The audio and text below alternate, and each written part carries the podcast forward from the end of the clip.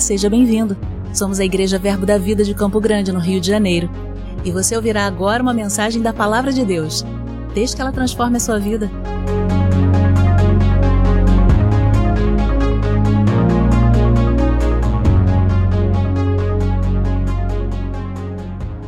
Ô oh, glória! Você está bem? Se não está, vai ficar, porque você veio ao lugar certo, no dia certo, na hora certa você escolheu a melhor parte, amém? Você podia estar fazendo muitas coisas, você podia estar agitado de um lado para o outro, mas você escolheu se sentar e receber do Senhor uma palavra e uma direção para a sua vida. Conforme prometido, nós vamos continuar hoje. Eu creio que hoje está mais manso, está mais calmo. Nós vamos continuar hoje com a nossa série Desembaraçando-nos, amém? E a gente vai andar mais um pouco, caminhar mais um pouco. Continua chegando coisa, continua chegando muitas coisas que eu tenho visto. O como os crentes às vezes estão se embaraçando com coisas que não havia necessidade mais de viver. Sabe, queridos, essa semana eu participei de um grupo de um grupo de WhatsApp, onde existem todos ministros, todos evangélicos, todos cristãos é, que conhecem a palavra da fé, mas eu vi uma movimentação, não foi maligna, ninguém fez nada com malignidade, mas eu vi uma movimentação aonde a, a, o povo de Deus está sendo seduzido a andar no escárnio, a andar como o mundo anda, a andar com o tal do kkk no final de aquela frase e eu comecei a perceber que aquilo começou a me embrulhar. E eu falei: olha, eu não quero isso mais não, porque isso é roda de escarnecedores também. E por conta disso, veio uma ministração inteira sobre escárnio, vai ficar para outro dia. A gente precisa entender que a nossa posição, a posição que Deus está chamando a gente para esse tempo, ela vai ser uma posição de não mesmo se conformar com esse mundo Sabe, queridos, você não combina com esse mundo. Não adianta você querer se moldar a esse mundo, porque não dá mais. Sabe o que, que acontece? Você já chegou num ponto que nem para desistir você presta mais. Você não, não funciona. Se você quiser se desviar, tu já não presta mais. Porque tu vai se desviar, vai entrar no mercado desviado, e quando você vê, alguém está falando a palavra com você, você está falando a palavra com alguém né? Eu conheço uma história que eu não sei se é verdade, se é lenda, o que, que é, mas eu acho ela bem interessante. De um pastor que ficou cansado, resolveu se desviar e ele caiu no, queria cair no mundo, ele foi para um prostíbulo. E quando ele chegou lá no prostíbulo, logo que ele entrou, a prostituta reconheceu ele. Era uma ex-ovelha desviada. E quando a ovelha olhou para ele, começou a chorar e falou: Pastor, o senhor veio aqui me buscar. E essa mulher saiu, é, é, se voltou para Jesus, ele nem para pecar prestou. Porque depois que você está marcado, querido, pelo sangue do Cordeiro, depois que você está com o selo da nova aliança, não tem jeito não. Você vai ser um desviado fracassado, você vai ser algum ímpio fracassado, porque você não consegue mais, o Espírito Santo está dentro de você. Então é melhor você ser um crente bem-sucedido. É melhor você ser um crente poderoso, andar na palavra, andar naquilo que Deus tem para sua vida e não perder tempo com aquilo que te embaraça. Amém? Você é o melhor de Deus, você foi selecionado, comprado, escolhido para ser o melhor de Deus.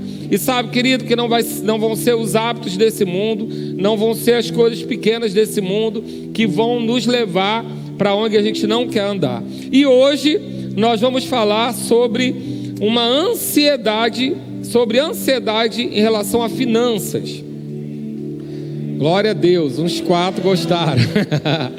Sabe, queridos, é, antes de eu entrar no assunto, eu quero falar uma coisa com vocês. É, eu tive um período da minha vida que eu, eu fui muito provado nessa área. Eu, eu quando precisei decidir entre ministério, não entre, não entre o serviço, o, o trabalho integral, graças a Deus, essa igreja sempre me honrou desde o momento que eu fiquei no tempo integral, até um pouco antes, para que eu pudesse estar. Mas a decisão de largar 30 anos de um trabalho, de uma empresa, para viver do ministério era uma coisa muito confusa na minha cabeça. Eu não sei se você sabe, mas o pastor ele não tem assim uma segurança, né? Um, uma capitalização, uma, uma segurança natural. A nossa segurança é exclusiva do Senhor. Por isso que para entrar no ministério ninguém pode te dar ideia, tem que ser você e Deus. Porque não tem essa segurança natural. A nossa segurança é completamente no Senhor. Mas eu vivi um tempo onde eu fiquei pensando como será, como vai ser e como eu vou me adaptar a isso.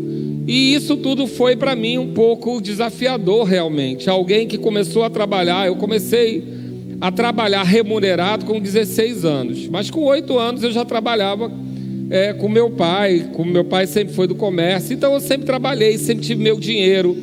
Quando eu era jovem, eu já tinha meu dinheiro. Quando eu não tinha, eu vendia bombom na escola, eu vendia sanduíche. Eu sempre gostei de ter meu dinheiro, de não ter que pedir nada a ninguém. E quando chegou ao ponto de dizer, agora o Senhor está me chamando e eu tenho que largar a rede e confiar completamente nele. Não foi simples para mim.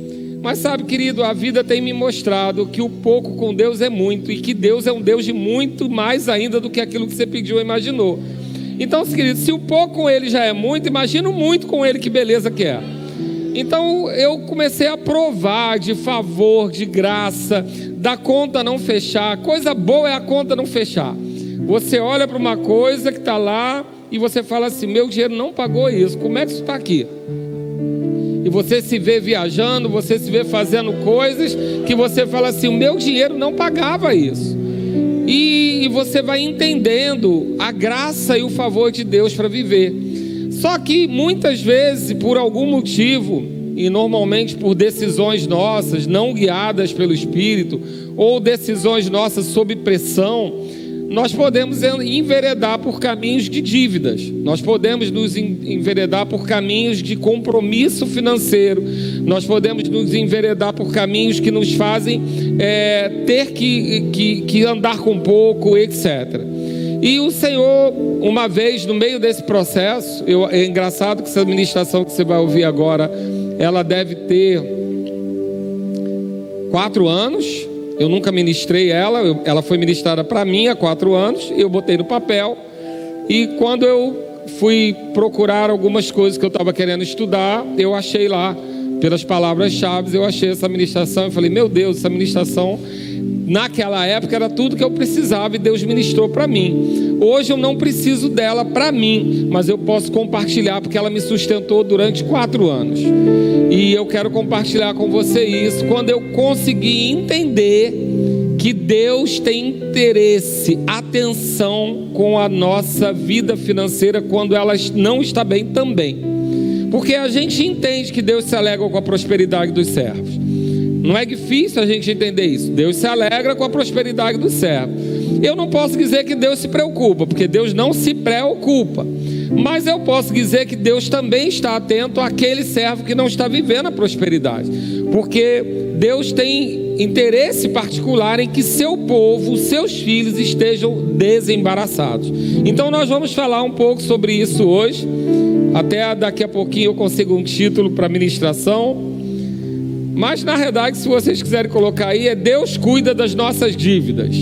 Talvez você pode ficar um pouco assustado no início, mas eu vou mostrar para vocês algumas coisas que Deus trata e Ele mostrou ao longo de todo o tempo sobre isso.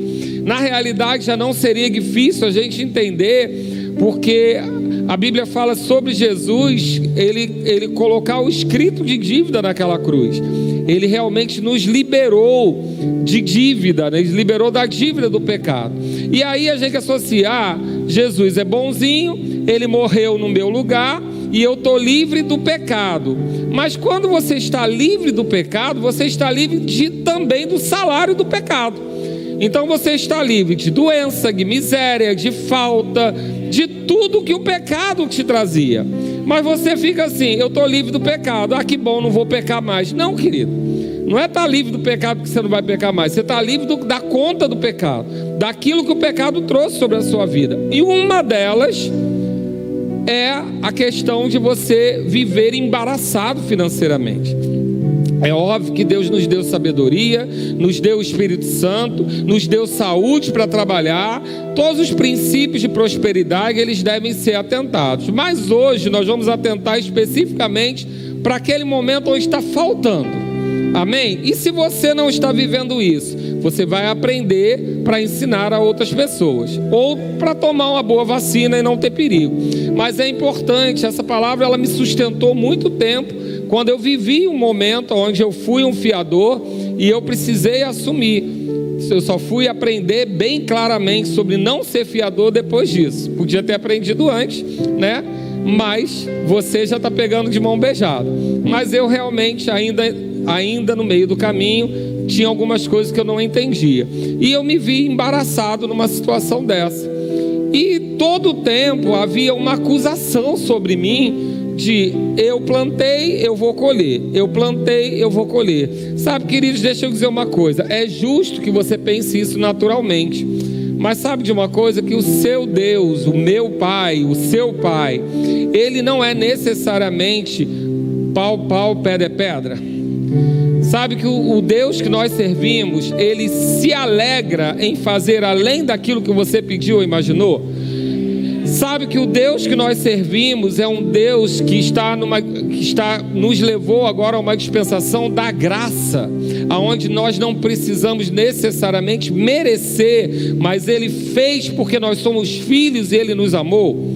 E sabe que muitas vezes o legalismo, a religiosidade, ele faz com que a gente. Fica só mais baixinho um pouquinho ele faz com que a gente pense que a gente tem que pagar algumas coisas, né? A gente vive num país onde se misturou muitas religiões e esse pensamento de ter que pagar, aqui se faz, aqui se paga, ele às vezes entra no nosso coração. Mas queridos, deixa eu dizer uma coisa: quando a gente entende que nós estamos vivendo na graça, não numa graça que a gente vai ser alienado e vai pensar que pode fazer tudo e que não vai ter consequência. Não é isso mas entender que quando nós nos arrependemos, o Senhor é bondoso o suficiente para começar de novo conosco, nos dar a mão e restituir aquilo que foi perdido. Então, nós estamos lendo, falando da série de Hebreus 12, 1, que fala sobre, portanto, também nós, visto que temos a rodear-nos tão grande nuvem de testemunhas, desembaraçando-nos de todo o peso e do pecado que tenazmente nos assedia, corramos com perseverança a carreira que nos foi proposta. Então, o nosso objetivo aqui qual é? Nos desembaraçar para correr a nossa carreira. Você tem um propósito, você tem uma carreira, você tem um plano que Deus alcançou para tem para sua vida e você vai alcançar a chegada desse plano. Amém? E aí, Segundo Samuel 22, 33, diz que Deus é a minha fortaleza e a minha força, e Ele perfeitamente desembaraça o meu caminho. Você pode repetir isso comigo? Deus, Ele é a minha fortaleza, Ele é a minha força, e é Ele que perfeitamente desembaraça, desembaraça, desembaraça o meu caminho. Então, deixa eu dizer uma coisa para você. Eu não sei que condição você chegou aqui hoje, mas você veio hoje ouvir aqui que Deus é apto a desembaraçar o seu caminho. Mas, pastor, o senhor não sabe quantos dígitos tem minha dívida. O senhor não sabe quantos compromissos eu tenho. Eu sei o Deus que eu sirvo. Eu sei os milagres que eu já vivi em situações adversas, aonde o banco já depositou dinheiro errado no dia que eu precisava pagar um boleto. Aonde coisas aconteciam, errado no sentido de ser antecipado, não de ser de outra pessoa, mas antecipar valores que eu deveria receber em 30 dias e um dia, porque eu precisava pagar um boleto naquele dia. Queridos, deixa eu dizer uma coisa: a gente precisa entender que Deus não mudou. Deus continua sendo Deus do sobrenatural. Até onde você pode ir, você vai. Agora, onde você não pode, é a hora de Deus entrar com milagre. Então, por favor, não atrapalhe a Deus, porque incredulidade atrapalha a Deus. Amém, queridos? Então, nós temos a nossa parte, vamos fazer a nossa parte. Não somos pássaros, Se você achava que você era um pássaro, vou dizer, você não é um pássaro. Porque a Bíblia diz que a gente olhar para o pássaro, que não faz nada, que não semeia, que não, não ceifa e que não tem e não ajunta em celeiro, e ainda assim Deus dá para ele. Agora pensa a diferença que você é para ele. Você semeia, você ceifa e você ajunta em celeiro. Como que você não vai ter? Agora você precisa desses princípios. Isso fica para um outro dia. Mas esses princípios a gente tem que viver. Quais são os princípios? Ceifar, que é trabalhar, todo mundo tem que trabalhar, se não trabalha, não come. Não estou falando de trabalho, carteira assinada, estou dizendo trabalhar. Em casa, em qualquer lugar, você precisa trabalhar. Você precisa produzir, porque você foi feito para isso. Você precisa semear, você é um semeador, e a Bíblia diz que Deus dá semente a quem semeia, não é a quem retém. Amém? E você precisa também juntar em celeiro, sim, porque existem tempos de vacas gordas, existem tempos de vacas magras. Na sua casa, não, mas no mundo que você vive. Agora foi menos amém, mas eu vou repetir.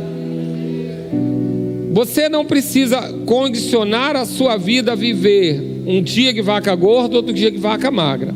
Não, porque você é filho e os filhos são guiados. Amém? Agora, não faltou para José, mas faltou no mundo todo.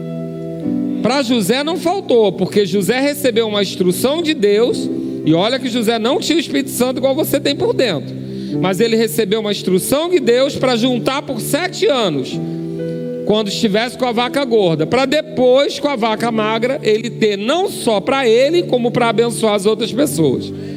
Então, se José recebeu uma instrução dessa no Velho Testamento, nós que temos o Espírito Santo por dentro não podemos ser surpreendidos. Então você não é passarinho. Diga comigo, eu não sou um pássaro. Eu posso trabalhar, eu posso investir e eu posso juntar em celeiro. Ah, mas esse juntar é reter? Não, querida, é juntar. Você pode simplesmente do seu valor, daquilo que você ganha, você precisa aprender que uma parte, a sua, aquilo que você recebe, uma parte é do Senhor, não é seu, então você não dá o dízimo, você entrega o dízimo, porque não é seu sobrou 90. Dos outros 90, você já tem a cultura de tirar 10. Olha que beleza. Você está lá na frente do mundo. Você já tem uma cultura na sua cabeça de separar uma parte. O mundo nem sabe o que é isso. O mundo pega o dinheiro em bola, junta tudo. Junta a empresa, o dinheiro da empresa com o dinheiro de casa, tudo embrulhado. Você não. Você sabe o que é o que. Porque deixa eu dizer uma coisa para você que é empresário. Se você é empresário não sabe quanto você ganha, provavelmente você está roubando o Senhor, porque você não sabe dizimar. Você tem que fazer conta para prestar conta ao Senhor. Sabia disso? Palavra dura da salvação. Porque se você não sabe quanto ganha, como é que você sabe quanto dizima? Pergunta. Ah, mas eu nem sei quanto eu ganho, é tudo embolado, é o dinheiro tudo junto. Mas e como é que você dizima? Como é que você sabe o que é dízimo e o que é oferta? Tem que fazer conta, irmão. É chato, dá trabalho, mas tem que fazer. Porque você não é pássaro. Diga comigo, eu não sou um pássaro. Isso, você não é pássaro, vive voando, não, criatura. Você está aqui na terra, ligada no céu, mas está na terra. Precisa fazer aquilo que os homens têm capacidade de fazer. Você é filho. E José, sem o Espírito Santo por dentro, juntou por sete anos. E depois ele foi um governador que tinha quando ninguém tinha. Sabe, queridos, que a gente precisa considerar esse ponto: que crente não tem que viver vida leva eu, crente não tem que viver de acordo com a circunstância do mundo. Ah, tá sobrando, o dólar tá baixo, vamos gastar. Ah, agora o dólar tá alto, ah, vou ficar apavorado. Ah, estou apavorado. Ah, esse mês está apertado porque eu vou pagar IPVA do carro. Todo ano tem IPVA, criatura. Junta o ano todo, divide em 12 parcelas. Junta o dinheiro lá em janeiro, paga. Tem coisas que a gente não precisa viver, não. E Deus está falando o que para a gente hoje? Vamos nos desembaraçar, amém? Mas se embaraçou, vamos ver o que Deus pensa sobre isso? Abre comigo lá em Deuteronômio 15. Não é o nosso caso, nós estamos falando aqui de velha aliança, mas eu quero dizer para você o que Deus pensa sobre desembaraço do seu povo lá na velha aliança, para a gente chegar na nova. Deuteronômio 15, ele está falando de um ano de remissão. A cada sete anos havia uma remissão de dívida. Então, entre o povo de Deus, aqueles que tinham tomado emprestado, aqueles que estavam endividados por algum motivo, toda, toda essa dívida era cancelada. Era uma instrução do Senhor. Eu não sei como é esse negócio de sete para o Senhor, na realidade eu nunca estudei profundamente sobre isso, mas eu sempre vejo que é um ciclo, né? A semana é um ciclo, Deus criou o mundo em sete dias, então nós percebemos que há um ciclo ali. E há sete anos ele dizia: vamos lá, vamos fazer uma remissão. E aí ele começa a dizer, lá no versículo 2, no 1, ao fim de cada sete anos fará remissão. Este, pois, é o modo da remissão. Todo credor que emprestou ao seu próximo alguma coisa remitirá o que havia emprestado. Não exigirá do seu próximo ou do seu irmão, pois a remissão do Senhor é proclamada. Não é, não tem base, não é uma base doutrinária, é só uma palavra de confissão. Você pode dizer comigo? A remissão do Senhor é proclamada? Você pode falar isso com vontade para sua conta ouvir? A remissão do Senhor é proclamada? Se para aquele povo lá podia ter isso, queridos, eles não eram filhos. Eles eram só um povo escolhido, eles não tinham o Espírito Santo por dentro. Eu não estou dizendo para você que é para você virar caloteiro que Deus vai pagar, não. Mas eu estou dizendo para você o seguinte: se você crê que Deus é o seu Pai, quem aqui tivesse o Pai vivo e que tivesse uma dívida e o pai falasse assim: Filho, deixa que eu pago, ia dizer: Não, não, pai, quero não. O que, que o senhor tem a ver com isso? Não, porque do amigo a gente pode não querer, do tio, do cunhado, agora do pai, a gente pensa a gente pensa na pior hipótese, não faz mais com obrigação, porque meu pai me botou no mundo. Eu estou nem falando da relação de amor que você vai ter, estou falando na pior hipótese. Mas você pensa, não, pai é justo ele pagar minha conta. Agora Deus está falando para um povo que ainda não era, não era não vive a aliança que nós vivemos. Que aquele ano era um ano de remissão. Acabou, zerou tudo, acabava as dívidas. Vamos começar de novo. Querido, deixa eu dizer uma coisa: em Cristo Jesus houve remissão. Houve remissão de muita coisa. Muita conta que você tinha que pagar foi cancelada. Agora você consegue crer isso espiritualmente, mas não crê que no natural possa se manifestar? Claro que pode. Pastor, mas que doideira é essa? Que doutrina, doutrina é essa do calote? Não estou dando doutrina do calote, não. Eu não estou dizendo para você deixar de pagar, eu só estou dizendo que Deus é capaz de prover. Sabe, queridos, se você parar para ver na Bíblia o quantas vezes o homem era incapaz e Deus proveu, pensa lá em Abraão, na situação de Abraão tendo que sacrificar o filho, e de repente Deus provê lá um animal para ser sacrificado. Pensa em Adão e Eva. Descobriram que estava nus, erraram, eles erraram. E Deus proveu lá a veste de animais, o sacrifício de um animal para cobrir a vergonha deles, para cobrir o pecado. Se Deus fez todas as vezes que havia uma necessidade, Deus proveu com algo que pudesse tirar o homem da situação de constrangimento, você acha que ele está tranquilo que ele está nem aí para você se você está embaraçado financeiramente? Não, querido. Deus tem pleno interesse que você fique desembaraçado. Deus tem pleno interesse que o povo de Deus entenda que ele é abençoado com a bênção de Abraão. Deus tem interesse em saber que Jesus se fez pobre para que você tivesse para você e para abençoar o outro. Então deixa eu dizer uma coisa: mentalidade de miséria e de pobreza tem que sair do nosso meio. Tem que sair a coisa de tá bom, tá, tá bom desse jeito. Não dá para viver, tô levando, esquece esse negócio. Deus tem planos para você, querida. Só você estar no lugar certo, com o coração alinhado à vontade dele. E eu vou dizer, ele tem interesse em prosperar. Amém? Então ele diz isso lá em Deuteronômio, lá no versículo 4, ele diz por que isso? Ele diz: para que entre ti não haja pobre. Então ele está interessado que no meio do povo dele não tivesse pobreza. Agora, se você prosseguir, lá no 5, e depois você lê com calma, lá no 5 diz assim: como é que isso pode acontecer? Se apenas, diga comigo, apenas, ouvires atentamente a voz do Senhor teu Deus, para cuidares de cumprir todos os mandamentos que hoje te ordeno, aí ele continua dando, dizendo aquilo que o homem pode viver. Então, querido, a nossa parte, nós não estamos nessa aliança mais. Eu estou dando um exemplo. A nossa parte é entender que as ordenanças do Senhor, elas não são para nós sacrificiais, mas elas são, na realidade, é, o caminho da provisão e da prosperidade. Talvez Deus vai dizer, não vai por aí não, parece confortável, mas não vai não. Aí você pensa, ah, eu vou me sacrificar pelo Senhor. Bobagem, você não está fazendo sacrifício nenhum não. Deus continua no trono, você indo ou não indo. O que Ele está dizendo para você é que no outro caminho tem uma provisão melhor para você. Se a gente entendesse que os mandamentos do Senhor são todos mandamentos que nos abençoam, a gente já ia estar muito mais à frente. É porque tem momentos que Deus vai dizer: dê, abra mão, não faça, e a gente pensa que isso é sacrifício. Não é, não, querido, Ele está te livrando, está te livrando de problema, está te colocando num caminho melhor. A gente só precisa estar afiado. Então é ouvir, mas é ouvir atentamente é ouvir e dar atenção àquilo que se ouve, é ouvir e receber no coração aquilo que se ouve. O Senhor fala e Ele vai te dar tantos caminhos que você não conhece. O Senhor é o Deus da criação, da criatividade, Ele pode te dar uma ideia num dia que pode mudar a sua vida inteira. Então a gente precisa saber o que?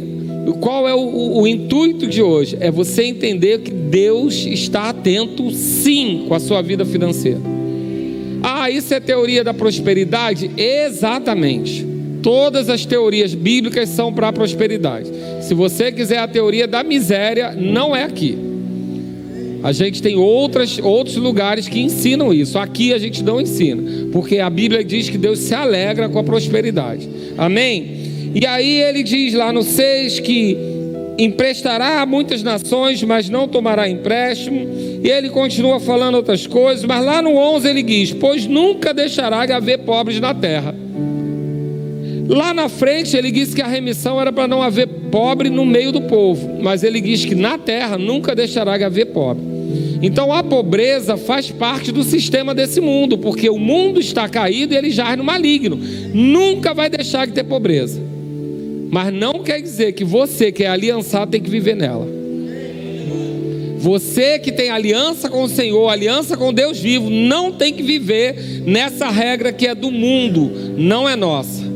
E aí, eu estou dizendo isso para mostrar para você o desejo de Deus em que não haja no nosso meio, não haja no meio do povo, não haja no meio da igreja de Cristo a pobreza, a falta a, a, aquela insuficiência, porque o, o, o conceito clássico é miséria é quando a gente não tem nem o suficiente, pobreza é quando a gente tem extremamente só o suficiente. E ser rico é quando você tem o suficiente e sobra para você abençoar outra pessoa.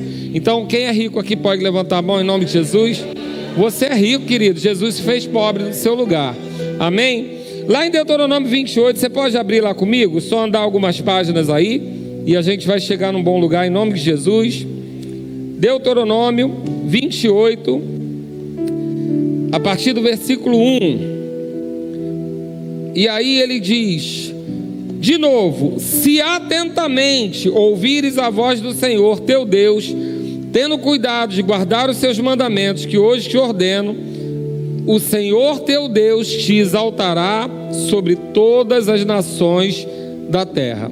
Me diz uma coisa: ele está dizendo que se a gente obedecer, ouvir o que ele diz e atentar para o que ele diz, ele vai nos exaltar, certo? Então a gente pode entender que o lugar da exaltação é o lugar da obediência. Se eu obedecer, pronto, está resolvido. Então não tem essa história de ah, eu estou passando falta porque Deus mandou fazer uma coisa e eu fiquei sem. Isso não existe na Bíblia. Algo de errado não está certo. Porque se você obedeceu, a palavra diz que você vai ser exaltado. Ah, vai ser instantâneo, vai ser imediato? Nem sempre a montanha pode ser erguer, mas ela vai para o mar. Então, o caminho da obediência deve ser um caminho de confiança e de tranquilidade. Ele pode até ser doloroso no início, mas o caminho de, de, de obediência, ele necessariamente vai levar a um lugar de provisão. A gente precisa ter isso bem confirmado, porque o diabo no meio do caminho vai tentar roubar a semente. Deus mandou dar algo, você vai dar e muito provavelmente no dia seguinte você vai ser provado. Eu lembro de uma das maiores ofertas que eu fiz da minha vida, não em termos de valor, mas de sacrifício, porque eu dei o que eu tinha, o que eu não tinha. Foi quando eu entrei no vermelho para dar, fazer uma oferta. E eu falei: Isso não é Deus, não, porque Deus sabe que eu odeio entrar no cheque, cheque especial. Mas ali foi o caminho que Deus me deu para prosperar numa área que eu desejava muito, que eu não tinha condição. Em duas semanas, resumindo a história, algo sobrenatural aconteceu. E com o dinheiro que eu tinha para pagar uma coisa que não dava, eu quitei uma outra que era quatro vezes maior. Porque Deus decidiu assim, ponto. Eu só fiz obedecer. Então, não tem como você chegar para mim num gabinete e dizer, pastor, Deus mandou eu fazer isso, mas deu errado. Não tem como, querido. Não tem como, esquece essa história. Por isso que quando você vai lá me dizer a sua, a, sua decisão e diz, Deus me falou, eu nem escuto. Eu posso achar a maior doideira do mundo, mas se você usar a frase Deus me falou, está selado, avaliado, carimbado, rotulado, pode voar. E eu não vou segurar, porque Deus falou, quem sou eu? Se eu abrir a palavra diz que a obediência ele leva para o lugar de exaltação e de provisão. Então ele diz aqui: se ouvires lá no 2, se ouvires a voz do Senhor teu Deus, virão sobre ti e te alcançarão todas essas bênçãos. E aqui não está dizendo que você vai perseguir as bênçãos, mas elas virão sobre ti. Elas te alcançarão. Não é você que está correndo atrás, criatura. Para com esse negócio de correr atrás do prejuízo. Passa a correr na frente do lucro. Porque tem coisa, tem miséria que entra na nossa boca e a gente aceita. Outro dia eu fui numa caixa pagar uma conta no mercado e eu dei uma nota de 200 reais. A menina olhou para mim e falou assim: Ah, essa nota vem tão rápido e vai tão rápido. Eu falei: A tua, minha filha, a minha está vindo. Tava não, querida, era talvez uma das primeiras que eu pegava, mas eu não vou declarar uma miséria dessa. Aí ela, não, não, eu sei que vem, mas vai rápido também. Eu falei, a sua, a minha não vai não, eu tô nessa vibe agora. Não me bota esse negócio de. Eu aprendi com a minha filha que eh, a gente é muita gente. Então o negócio de me incluir nas coisas, eu tô fora. Outro dia eu estava no salão e a pessoa falou: Não, porque sabe como é, né? A gente é desobediente. Eu falei: A gente é muita gente. Você é, eu não sou, não. Aí a moça começou a se consertar, mas querido, eu não vou entrar nisso, não. Quando você vê, você está confessando errado, você está se moldando ao mundo. E eu falei: a sua nota pode ir rápido, porque você decidiu isso. A minha vai vir com velocidade, vai demorar a sair. E vai render frutos na minha mão. A gente pode começar a declarar aquilo que a gente crê de verdade. E aí, eu não sei porque eu estou falando isso, mas volta para cá. A gente está dizendo: ah, lembrei, é porque as bênçãos vão nos alcançar. Qual é a sua função? O que, que é a única coisa que você precisa fazer? Não atrapalhar. Falando errado. Só isso, querido. Você não precisa só. Não atrapalha. Não acorda de manhã e diz que vai faltar. Não murmura. Não, não entra na fila do banco e concorda com as mazelas que o povo fala. Você é crente, querido. Você é crente da palavra da fé. Eles precisam da palavra que tem em você, não precisa da sua concordância. Então, uma das coisas que nos desembaraça é aprender a falar. Falar certo, querido. Falar aquilo que a gente crê, não aquilo que a gente vê. Falar aquilo que a gente sabe que a palavra falou, não aquilo que a gente está sentindo. E aí, quando você começar a falar, para as coisas virem, para o dinheiro vir, para a provisão vir, declarar sobre o seu armário, declarar sobre o seu guarda-roupa, declarar sobre a roupa do shopping. Querido, a gente precisa se acostumar, porque você foi criado para viver no Éden. E tem gente que não vai no village. Ah, não vou lá não, o shopping é muito caro. Não paga para entrar, criatura. É o estacionamento que é mais caro, então estaciona do lado e vai lá. Mas pega o cheiro. Sabe por quê? É o seu lugar, querido. Você foi criado, você foi criado para viver no Éden. Vai lá pegar o cheiro, vai lá sentir. Sabe por quê? Miséria tem voz. Miséria tem voz. Aquela, aquele potinho de margarina com feijão que você botou lá no final da geladeira, aquilo tem voz de miséria. Tem voz, querido. Aquilo é uma decepção. De manhã, sem tomar café, destapar margarina e ver feijão gelado. Aquilo é o diabo olhando para tua cara e falar: miserável. Então, querido, ah, não é não, é uma tristeza, é uma derrota. O de sorvete eu já liberei, que sorvete é legal, tá? Sorvete dá arrumação, ninguém me tira isso. Mas o restante que tem rótulo, se tem rótulo, é para ir embora, ou então tem um pessoal aí da reciclagem, Adriana levanta a mão. Adriana é da reciclagem, essa pregação deixa ela nervosa porque ela recicla. Dá para Adriana, mas não fica com pote para botar feijão não, tá? Em nome de Jesus. E aí você entendeu que as bênçãos vão te seguir. Lá no 8 diz que o Senhor determinará que a bênção esteja nos teus celeiros. Aonde a bênção vai estar? Aonde? E quem aqui tem celeiro? Porque a bênção vai para o celeiro, mas se não tiver um celeirinho para juntar, não tem como guardar a bênção. Não tem uma poupança, não tem uma reserva, não separa nada, tudo que vai para a mão gasta. Se não tem celeiro, as bênçãos vão para o celeiro de quem? Do ímpio. Porque o ímpio vai viver, a, a, vai viver o fruto do, do princípio, querido, independente dele ser crente. Porque princípio é princípio, Deus não volta atrás dele. Então, muito tempo a gente confundiu reter, reter não é bom. Se Deus disser que é para dar, dê. Se viu uma necessidade, pode, faça. Seja misericordioso, tenha compaixão. Mas você também pode ter o seu celeiro. Por quê? Porque o celeiro é o lugar onde Deus derrama, onde Deus coloca, onde Deus deposita. Se você não tem celeiro, como é que você vai ler isso aqui? Porque aqui diz: Deus determinará que a bênção esteja onde? No celeiro. Então tem que ter celeiro. Quem não tinha celeiro vai ter que ter agora. Pastor, mas o senhor não sabe como é que está a minha vida. Eu não tenho, meu dinheiro está contado. Tira dois reais por mês e abre, inaugura o celeiro. Só inaugura o celeiro, porque quem derrama a bênção não é você, é Deus. Mas inaugura o celeiro. O seu ato de inaugurar o celeiro já faz a diferença. Um dinheiro você quando recebe uma parte é do Senhor, a outra parte você investe, semeia, semeie, porque Deus da semente é o semeador, mas também tem que ter celeiro. Não pode ser pego de surpresa.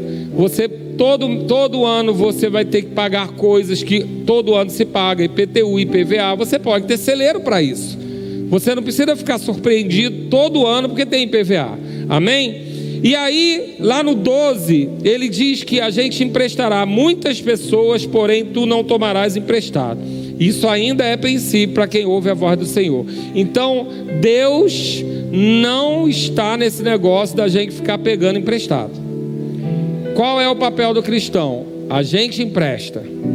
Empresta como? Como a Bíblia ensina. Empresta, se voltar, voltou, se não voltar, a vida que segue. Não empreste mais do que você não pode viver sem. Amém? Se o que você vai emprestar e não voltar, você não vai viver, é melhor não emprestar. Empreste algo que se não voltar, sua vida continua. Amém? Mas é, é, somos nós que emprestamos. Aí nessa hora é a hora que você tem que falar: não sou mais eu quem vivo, Cristo vive em mim.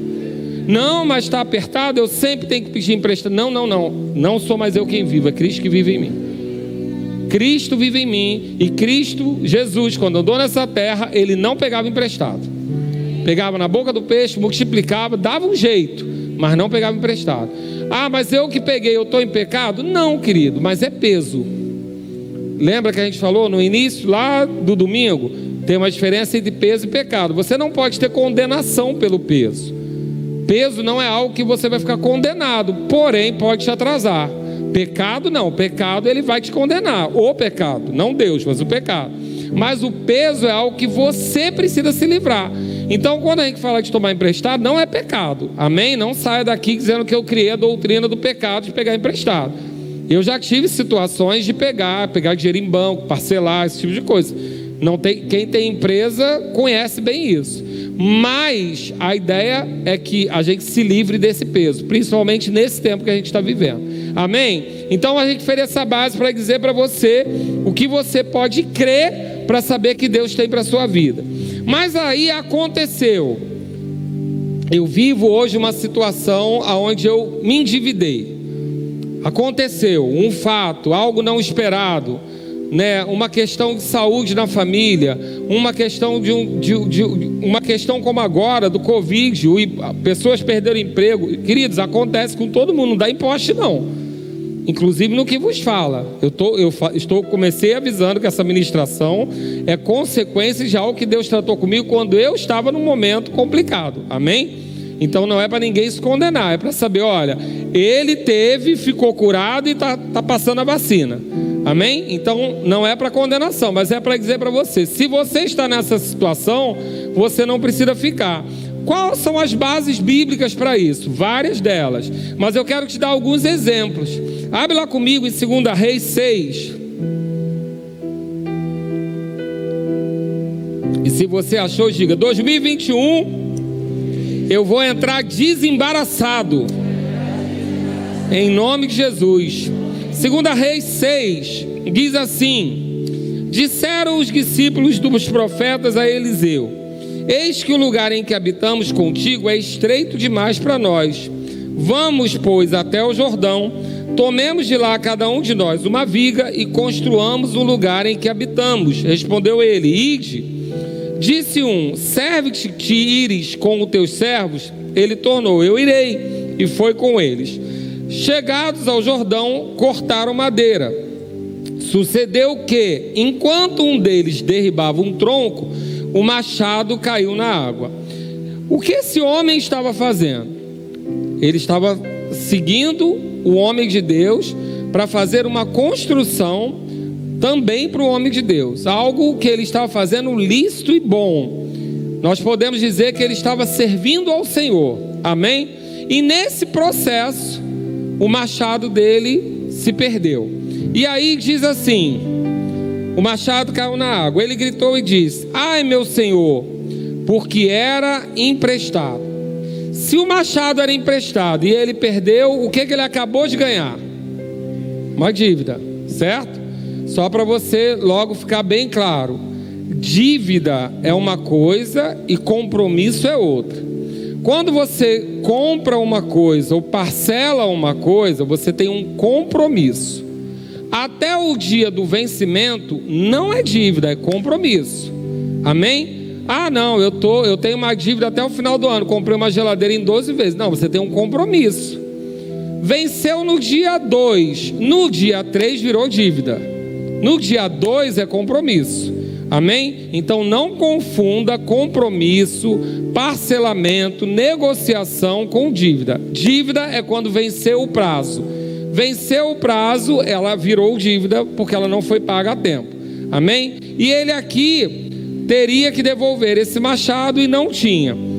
E aí diz que perguntou o homem de Deus: onde caiu? Mostrou ele o lugar. Então Eliseu cortou um pau e lançou ali e fez flutuar o ferro. Diga comigo, flutuar o ferro. Quem já viu o ferro flutuar alguma vez?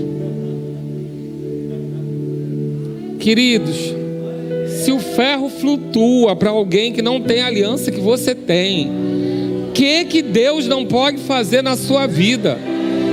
Isso não é historinha não, isso é Bíblia.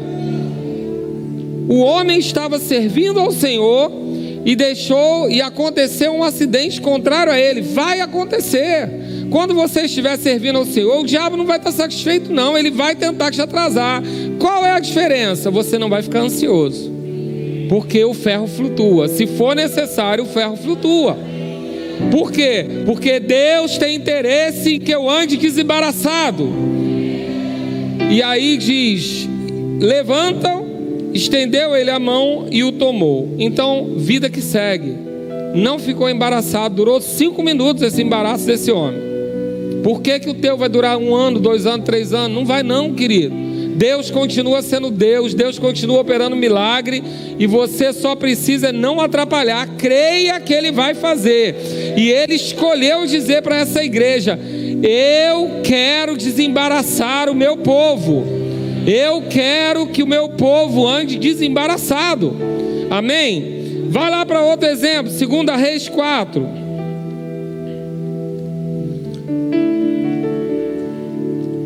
Essa aqui eu gosto muito, porque essa era mulher de ministro. Às vezes eu uso isso aqui para treinamento de ministro, né? Porque não é bíblico. Diz aqui: certa mulher das mulheres dos discípulos do profeta, dos profetas, clamou a Eliseu dizendo: Meu marido, teu servo, morreu, e tu sabes que ele temia o Senhor. É chegado o credor para levar os meus dois filhos para lhe ser escravos. Parêntese 1 servo do Senhor, servia ao Senhor, mas não deixou um celeiro para a viúva. Olha que situação. Servia ao Senhor, era um homem de Deus, mas não deixou o celeiro para a viúva. Deixa eu contar uma coisa para você: você não vai viver para sempre. Faz parte da vida de um cabeça de um lar pensar em como, vão ficar, como vai ficar a família. Por isso que eu sempre digo quando me pedem conselho: ah, eu estou construindo a nossa casa em cima da casa da minha mãe. Tá bom. E se você morrer? A sua viúva vai poder casar e morar com outro homem em cima da casa da sua mãe? Não, né? Então, então faz a documentação, por favor, para você não deixar a sua mulher igual essa mulher aqui do discípulo. Palavra da salvação. Glória a vós, Senhor. Amém, queridos? Porque você não vai durar para sempre, não. E depois que você morrer, a sua mãe, que amava a sua esposa, pode até continuar amando, mas se a sua esposa quiser casar de novo, você não gosta nem de pensar nisso, né? Mas não vai ser, não estou dizendo que vai ser, mas é desconfortável. A sua mãe pode casar de novo. E ela pode casar com uma pessoa que não se dê bem com a sua esposa. E aí? E os seus filhos? Vão estar em cima da casa da sua mãe, mas quando você morrer, a sua mãe não vai ter o filho. Então, quando vocês forem resolver uma, uma casinha na casa em cima da mãe, da sogra, da avó, do tio, faz papelzinho, bota no documento. Todo mundo se ama, tão bom quando todo mundo está se amando, é lindo. Mas depois que morre, às vezes tem uns desajustes. Então, não vai ser igual esse profeta, não, porque esse profeta não teve o pastor que você tem. Amém? Mas você está tendo. Fecha o parênteses, volta para cá. Amém. Glória a Deus. E aí, chegando, é chegado o credor para levar os meus dois filhos para serem escravos. Uma dívida tão grande que ela ia entregar os filhos. Eliseu lhe perguntou: Que te hei de fazer? Diz-me que é o que, que tens em casa. Ela respondeu: Tua serva não tem nada em casa senão uma botija de azeite. Me diz uma coisa: o que que Deus precisa para solucionar as suas contas? Uma semente. Só uma semente. O que que você tem em casa que você possa entregar a Deus? Uma semente que, que você tem que pode oferecer a Deus? Uma semente. Então, querido, você não é pássaro. Pássaro come semente, você semeia. Amém? Você diga comigo, eu não sou pássaro. Eu trabalho, eu semeio e eu junto em celeiro. Amém? Glória a Deus. E aí, essa aqui, que era a mulher que provavelmente o marido não juntava no celeiro, agora tem uma semente, um pouco de azeite. Então disse-lhe ele: Vai, pede emprestado vasilha a todos os teus vizinhos, vasilhas vazias, não poucas. E aí, depois da semente, o que, que você precisa fazer? O que, que você precisa fazer depois que você lançou a semente? Abrir o celero. Porque quem crê, semeia e abre o celeiro. Quem crê, semeia e expande o celeiro. Pega muitas vasilhas, não poucas. Porque se você semeia e sabe que você tem um Deus multiplicador, abra o celeiro. Senão você pode ficar igual Pedro, que a rede arrebentou, porque não estava preparado para o Deus que servia. Pedro estava conhecendo Jesus agora, daquela, naquela hora. Não tinha rede forte suficiente, mas você já conhece Jesus. Abra o celeiro. Amém? semeia e abre o celeiro. E aí depois disso, diz que aconteceu. Põe a parte a que estiver, não, não, não, lá em cima, vasilha não pouca. Então entra e faz o quê? Fecha a porta sobre ti sobre os teus filhos. A sua semeadura, o seu celeiro é assunto seu e da sua família. Amém? É assunto de quem está crendo com você. Amém? Glória a Deus. Não é medo de olho gordo, não, querido. Olho gordo não pega você. Mas se não está crendo, faça igual Jesus. Tira todo mundo para ressuscitar a menina. Não se associa com quem não crê. Não se associa com quem diz que não vai germinar. Não se associa com quem diz que o fruto não vai ser bom. Lançou a semente, chama para perto, fecha a tua casa com quem crê com você. E aí ele diz: E deita o teu azeite em todas aquelas vasilhas, põe a parte a que estiver cheia. Partiu, pois, dele e fechou a porta sobre si e sobre seus filhos. Este lhe chegava as vasilhas e ela as enchia. Cheias as vasilhas, disse ela a um dos filhos: Chega mais, chega-me aqui mais uma vasilha. Mas ele respondeu: Não há mais vasilha nenhuma. E o azeite parou. Então aqui a gente não é o mérito da, do, da ministração, mas você vai pegar as dicas. Primeiro lugar, pegou o azeite e fez crendo. Ela sabia que o azeite não enchia as vasilhas mas ela decidiu crer e ter uma atitude. Então, semeia, abre o celeiro, mas tem uma atitude.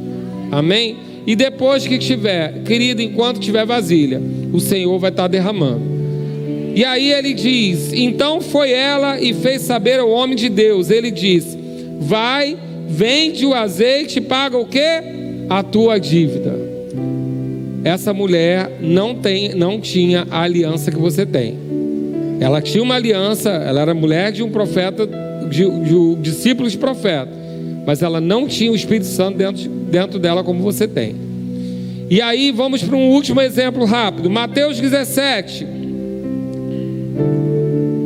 Você também conhece essa história, eu só quero que você leia com atenção. Mateus 17, versículo 24. Tendo eles chegado a Carfanaum, dirigia-se Dirigiram-se a Pedro os que cobravam imposto das duas dracmas e perguntaram: Não paga o vosso mestre as duas dracmas? Isso é Pedro Jesus, e está sendo cobrado o imposto dele. Sim, respondeu ele. Ao entrar Pedro em casa, Jesus se lhe antecipou, dizendo: Simão, o que te parece? De quem cobram os reis da terra imposto ou tributo? Dos seus filhos ou dos estranhos? Respondendo Pedro dos estranhos, Jesus lhe disse: Logo estão isentos os filhos. Mas, diga comigo, mas, para que não, não os escandalizemos, e aí ele vai dar uma instrução. Dá só um parênteses aqui comigo. Teoricamente, a conta era indevida. Teoricamente, não deveria ser cobrado.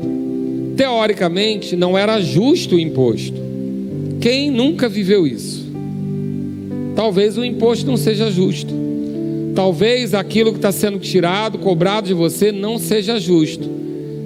Deus vai deixar de ser Deus? Não.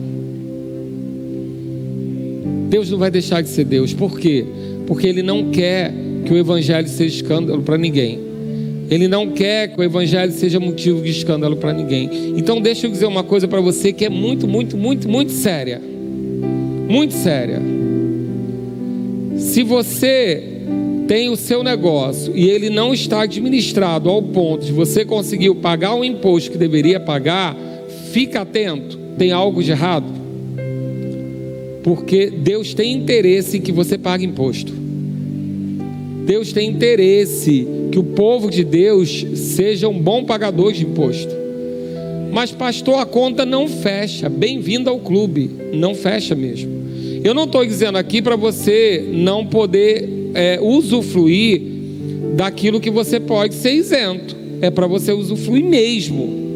Aquilo que você tem direito, aquilo que você pode é, usar, é, é, colocar como recurso de manutenção, aquilo que você pode abater do imposto de renda, fica tranquilo. Mas se a tua fé está zero bala, você tem fé para pagar imposto. Três améns baixinho.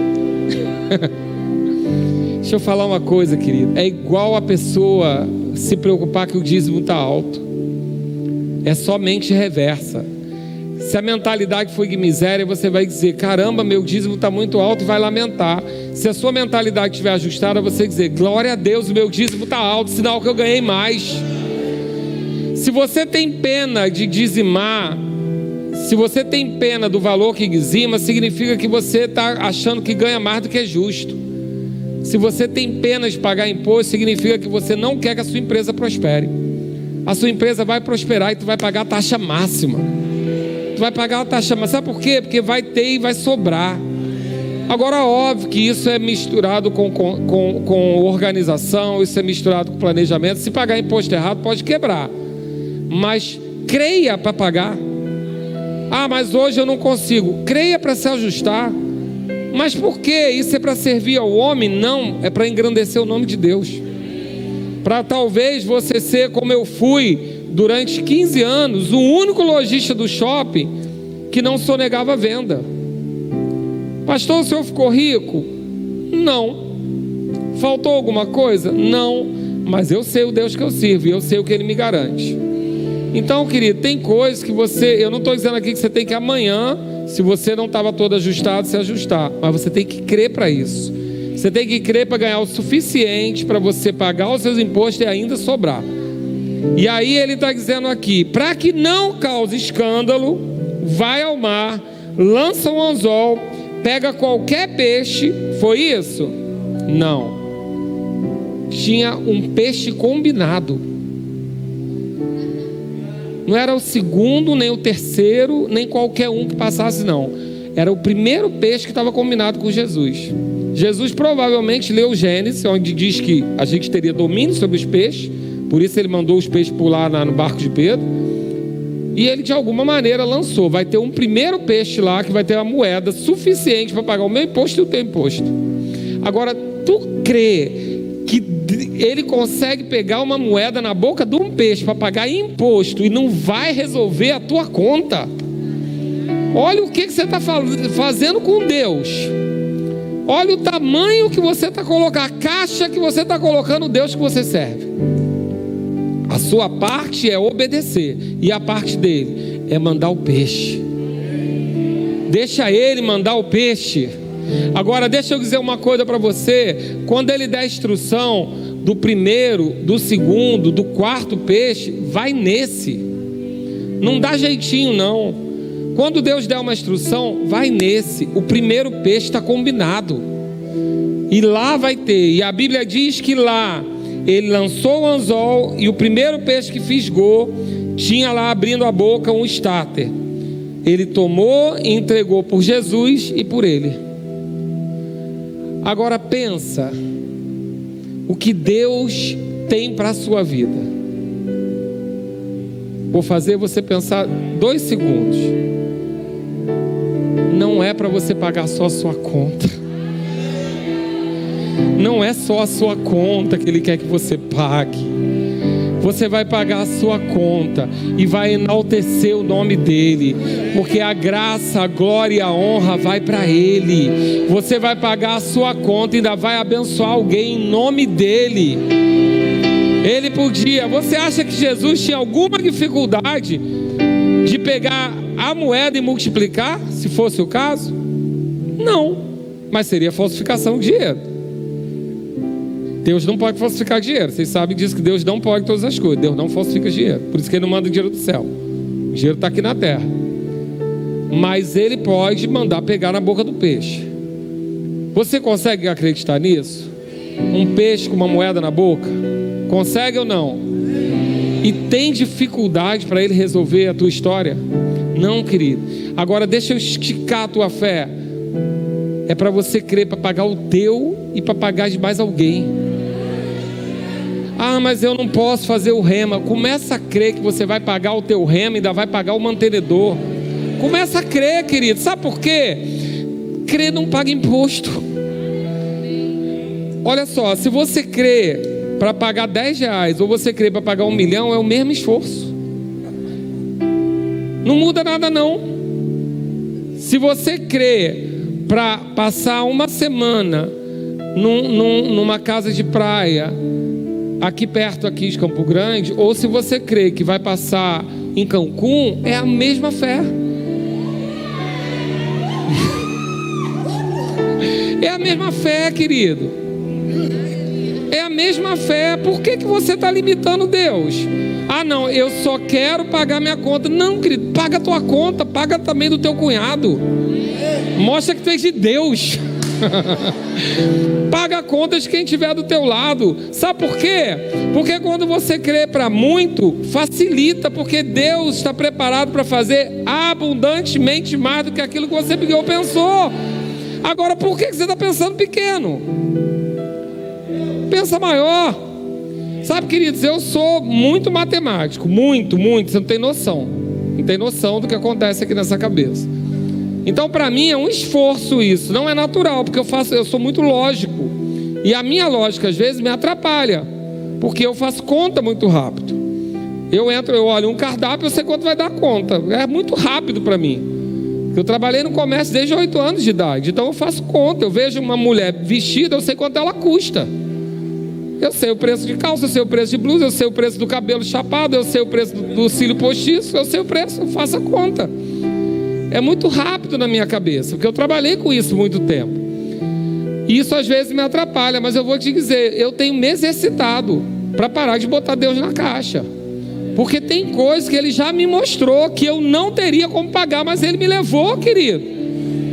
Ele pode te levar também. Então começa a crer para você e para quem está do lado.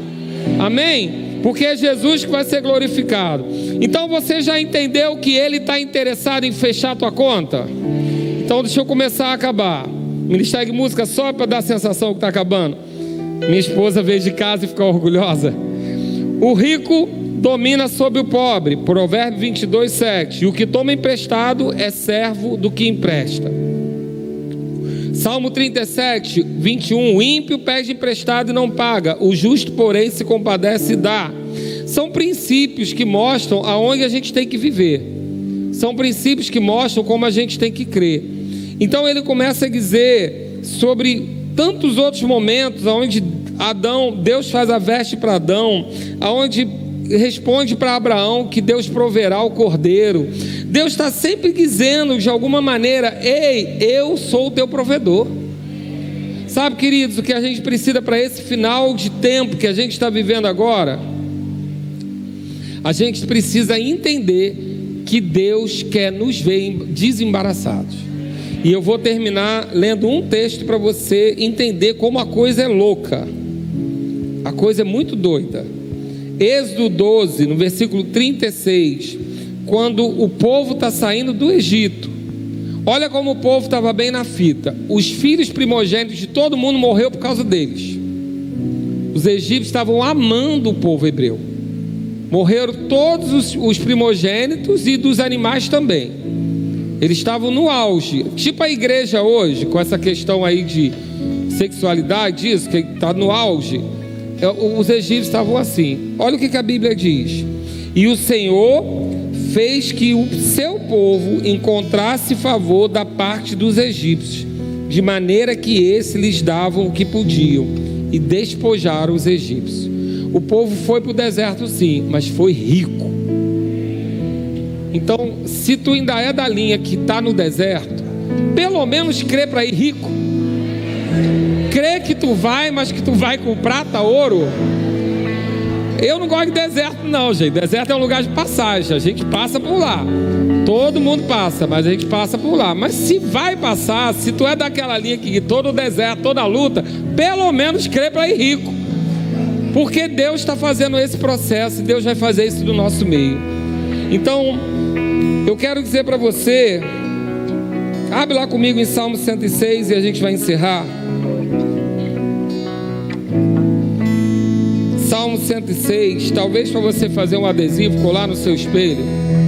Diz assim: Aleluia! Rendei graças ao Senhor, porque Ele é bom, porque a sua misericórdia dura para sempre. Quem saberá contar os poderosos feitos do Senhor ou anunciar os seus louvores. Bem-aventurados que guardam a retidão e o que pratica a justiça em todo o tempo.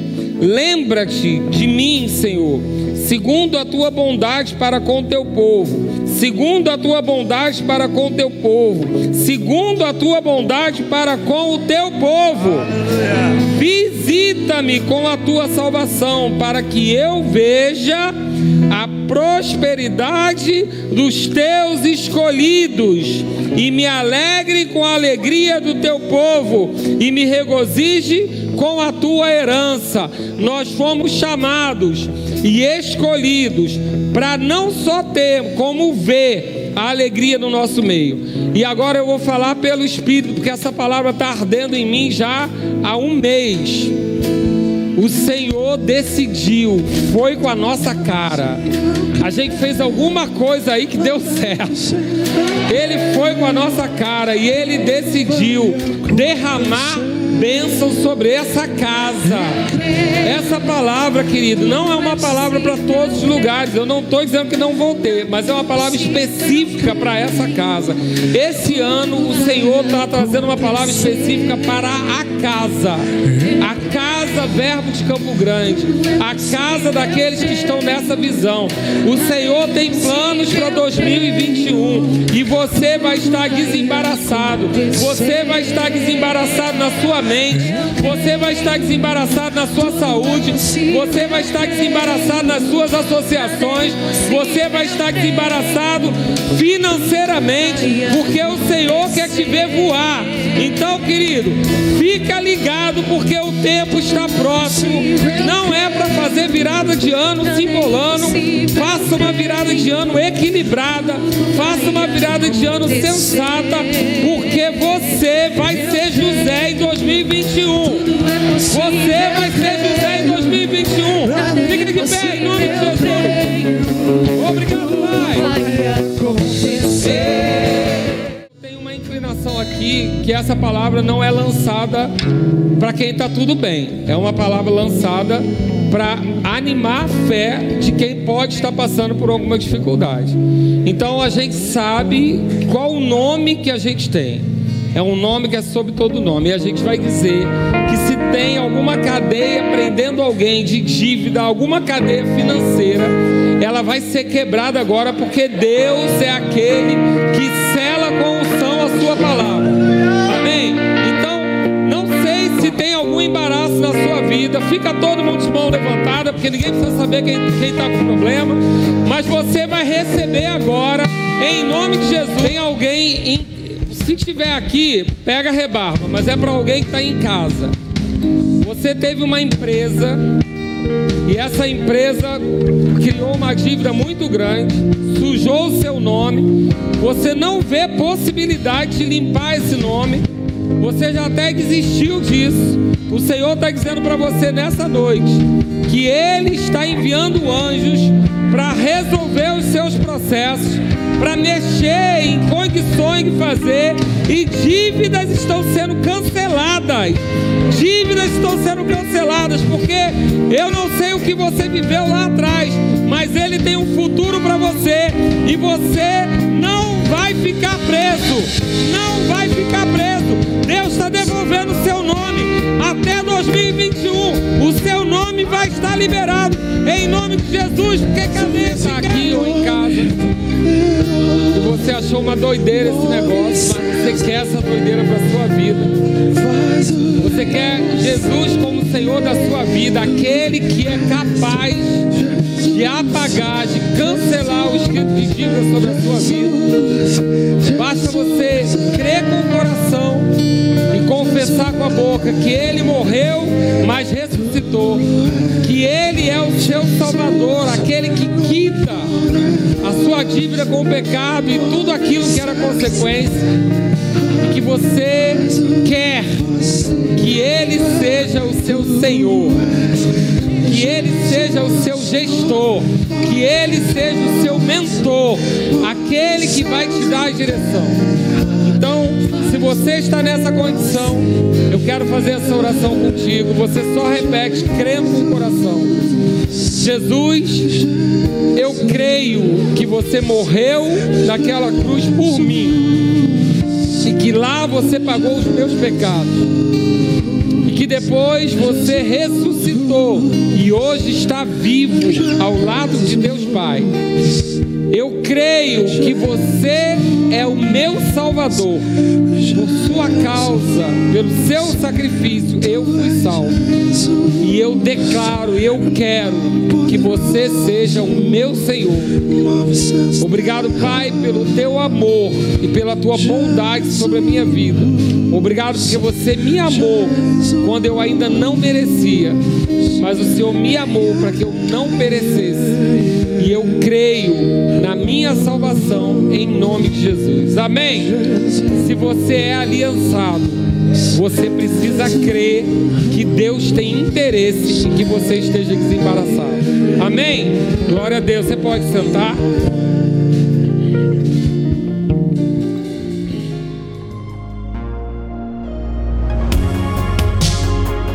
Ouça outras ministrações em nosso site verbodavida.com barra Campo Grande RJ. Nos acompanhe também em nossas redes sociais, Facebook, Instagram e YouTube. Seja abençoado na prática dessa palavra.